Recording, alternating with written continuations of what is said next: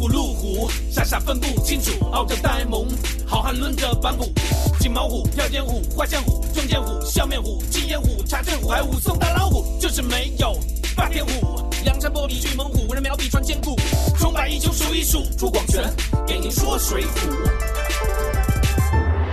大家好，我是朱广权。上一回咱们说到了洪太尉上山去请张真人，上山之后大概走了几个山头，两三里多的路啊，就脚酸腿软啊，走不动了，嘴里不敢说，肚子里边捣鼓啊，心中暗想：我是朝廷贵官。当时光倒退一千年的时候。无论从世界的哪一个角落看东方，最后的目光都会投向当时世界上最繁华的城市——大宋王朝的都城开封。那时的京城开封，青楼画阁，茶坊专辑《华山论剑》。半年以来呢，有很多听众啊关注了这个专辑，提出了很多宝贵的意见和建议。呃，我先在这里呢，谢谢大家。在《华山论剑》播出的期间呢，有很多听众啊，通过评论啊，就节目下面的评论，呃，微社区、微信公号还有微博，熟读唐诗三百首，不会吟诗也会吟。从今天开始啊，我要用一年的时间跟大家一起读唐诗三百首。那为什么要读这本书呢？先说这么一件事儿啊。你有没有听说过一句粗话毁掉一个美女，或者一句口头禅搞砸一场面试的事儿啊？或者有没有那一刻啊，当你看到美景啊，吃到美食啊，遇到美女啊，想要跟别人分享的时候，忽然就觉得自己拙于表达了呢？如果所有这些场合你都只会说一句“美爆了”，你是不是自己也觉得自己有点弱爆了呢？还有啊，你是不是会觉得自己虽然段子会的不少，但是一旦到了正经场合，该说两句有分量的话的时候，就不知道怎么说才好了呢？比方说下雪吧，你是会说黄狗身上白，白狗身上肿啊，还是会说老天在撒盐呐，还是会说未若柳絮因风起？哎，刚才我们所听到的这一段儿，就不止一个人的音频内容啊。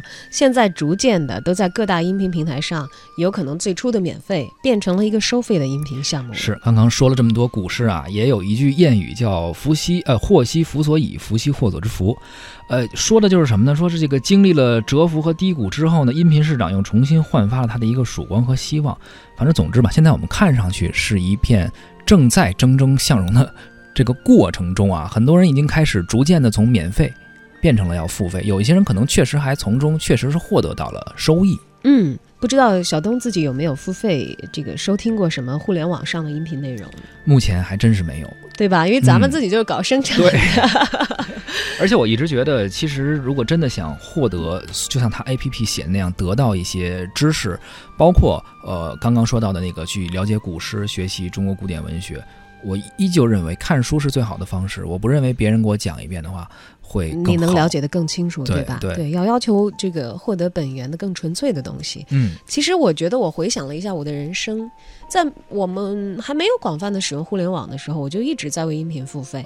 嗯，谁小时候没攒过磁带呢？是吧？啊，对，那个但那个时候有一个实体。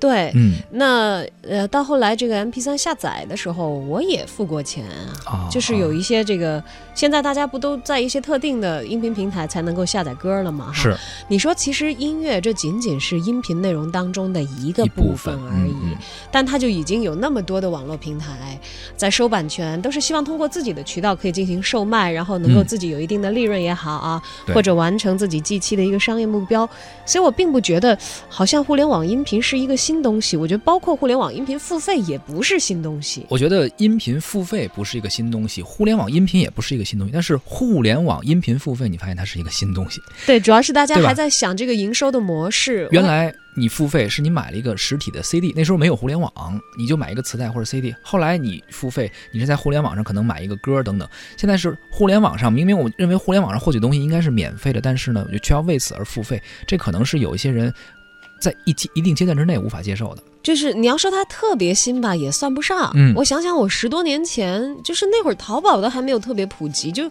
你还要这个挂一张卡，还要有一个支付号的时候，我就在互联网上买过音频产品。是什么？嗯我那会儿要打算个考托福，我的这个新东方的在线的课程啊，还有这个像别的一些像华尔街英语啊，或者怎么样啊，呃，因为他们其实有自己的网站，是就是也有这个线下的购买，但是网上有一些人会转售他们买到的学籍啊什么之类的哈。就在网上去听课是吧？对对对，其实嗯网课那个时候就是网上购买的呀。嗯嗯。呃，嗯我我买过这个新东方的官方的这个课程，当然那是在新东方买的啊。你说那是不是互联网语音付费？那肯定是啊。那个时候它实际上已经是，但那个时候可能它的一个外壳是。呃，一种教育模式，只不过它的形式最后是通过互联网去呈现。对它的，但是它实际的东西，你能说它不是互联网音频吗？嗯它也嗯。是啊，只不过这个收费的方法，可能我们从之前芬达也好，还有现在这个微微博不是也在搞嘛？就是当然它是可能文字问答，到了那种你付钱，比如说前段时间不是炒得很热嘛，你三千块钱买王思聪回答你这个问题，然后你嗯。花一块钱可以听，这其实我觉得可能只是一种付费模式和现在既有的互联网的这些软硬件所搭配起来的一个系统，它在这个时代怎么来完成它的这个收费的一个事儿嗯。一种新的一种展现方式、啊。对，我觉得这个产品其实并不是一个新的嗯产品。其实现在很多人已经，呃，很多公司吧，科技公司吧，在把电台逐渐的搬到手机上，呃，很多人都在做 APP，然后所谓的一些网络电台等等，最开始都是免费的，它是为了吸引用户，再去吸引一些叫播主吧。播客的播主，然后他们能够提供内容，然后有一些用户去下载它的 APP，然后逐渐的他会发现，可能更多的人呃愿意得到一些更有内容、更有价值的东西，于是他们就会签约一些播主，然后提供一些呃有知识性的呀，或者一些真的会有人付费的东西，然后开通付费的频道。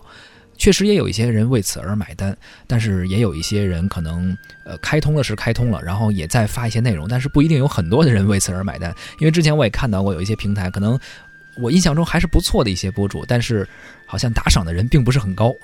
就是而我我觉得其实可以类比一下哈，看看这个像我们的微信，经常我们有订阅号对吧？嗯还有一些是大号，你看到它是十万加的转发对，但它的打赏，我觉得能够上一万份打赏的就已经很不错了。我觉得这很可观的收入嘛，就是每个人一块，你肯定打赏收入得有一万了，对吧？是，呃，我音频其实同样的道理了，嗯，它可能大面积覆盖了很多很多的人，但是愿意付费的只是其中的一部分。就大家甚习惯于免费了。嗯、对，甚至包括你把这个思维推而广之，它并不是一个。嗯，存在多大？它可能媒介属性上有自己的特例，但是嗯你就互联网上那个虚拟商品来说，大家不都是这样的吗？你想想，连游戏都是这样的，嗯，可能覆盖上亿的用户，有那么固定的三五百万付钱，哎，就。足够这个游戏运营很多年，是是是，变成大家公共的回忆，甚至制造一些文化现象，还可以衍生出大批啊大 IP 的电影啊等等等等。而且我一直认为，就是像这个互联网的付费的 app 啊，他们一直是有一个呃发展的过程。就最开始他们会有一些呃所谓的免费的东西，呃，比如说他们可能还有一些会侵权的东西。最开始的时候，嗯呃，现在各大 app 都会使用很多广播电台的一些流，肯定会用到的，而且甚至还有一些小的公司可能还会用到一些。版权不太清晰的有声书，或者曾经用过，他们靠这样的一种方式去积累了很多的用户，然后现在开始又进行付费。我觉得这是，就相当于最开始先是卖假货，然后卖卖的差不多了，然后之后开始实现自己的移动支付，然后开自己的一个商城一样。啊，开商城，然后开始引进正牌货品，然后给你这个相应的付相应的成本，是吧？是，这其实是一个过程吧。包括我们的这个音频，呃，不说音频了，就是音乐吧。音乐的这个 A P P 也是先开始，先是免费下载，然后盗版等等，盗版等等，把自己弄壮大之后，开始哎收费了。当然了，这个互联网的风啊，是一轮一轮接着吹啊，你并不知道这个。风从哪个方向来？什么时候到最大？有很多人趁着风飞了起来，但是从此以后，它所传递出来的就一定是符合未来的互联网发展，呃的这个规律的吗？那其实也不一定，因为我们看到一波一波人富起来，也有一波一波人又摔下去，是吧？是，变化也是非常快的，而我们却也有理性的学者一直。呃，在旁边吧，嗯，应该说是冷静的关注着这个业态的发展。我们来听文艺大家谈特约观察员、中国传媒大学教授柴卢静的分析。从二零一五年下半年开始，音频会成为新媒体发展的下一个风口。因为音频有些特点，比如说伴随性、情感性、想象性等等，使得移动音频的用户粘性更强。移动音频媒体价值白皮书一五年发布的，它就强调移动音频的使用高峰有四个节点，主要为早晚高峰、中午休息和睡前；而移动视频的使用高峰却只有两个节点，主要是中午和晚上二十一点。这看起来潜力很大的市场，让移动音频 APP 的大佬们认为风口来了。他们分别制定各种生产聚合营销的策略，有的强调优质内容，有的强调建构声音生态。有的强调端的创新，就是在智能硬件上发力。一年多过去了，移动音频平台的风依然是不虚不急，正像我们受众对待广播的态度一样，你就在那里按部就班的努力，我在这里爱听不听。音频即使有这样那样的优点，与视频相比较来说，它也就是满足用户在特殊心境和环境中的需要。直白的说，它是用来见缝插针的。没有条件收看视频的时候，才会想到音频，这是个不争的事实。一些原来搞视频的媒体转来做音频内容，无非是想另辟蹊径，制造一轮新热潮，用讲故事的手段画出一个风口。另外，做音频的成本的确比做视频要低廉得多。我个人是偏爱音频的。我希望音频产品不仅仅是开车路上、睡前的娱乐休闲伴随的声音，而且也要成为汲取专业知识和理论的一个渠道。视频宁可花大成本和精力做娱乐，是不会重视这个看起来小众的需求的，只能由音频来做。这种内容的差异化竞争是明摆着的，是音频的天然优势，也是音频传播的责任。从用户角度来说吧，数以亿计的小学生、中学生、大学生、研究生、学者、专家、知识分子以及从事脑力劳动的专业人士，都有学习知识、更新知识的刚需。以前呢，大家是通过读书来增长知识、夯实专业基础。现在看起来读书越来越困难了，甚至很多人哪怕是从事知识传播职业的人，读书都变成了奢侈的事儿。那么，有人原汁原味的将一些经典的、优秀的专业知识和理论读出来给你听，是不是一种两全其美的方式呢？让音频不仅成为伴随性的娱乐消闲媒介，更让它成为唯一的伴随性学习思考的媒介。比如说，国家领导人推荐的旧制度与大革命；比如说，大家都在引用的正义论；比如说，知识分子都避不开的马克思韦伯的新教伦理与资本主义精神等等。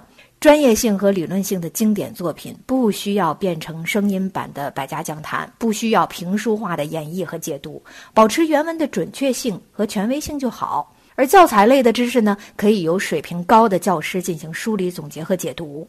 一般性的常识知识可以在精准性的基础上娱乐化。有人就担心了，说看书可以一目十行，又或者读到精彩的部分，眼倦回味或者反复研读。而音频线性传播的特点，有时候不能适应听众的心理节奏和读书需求的。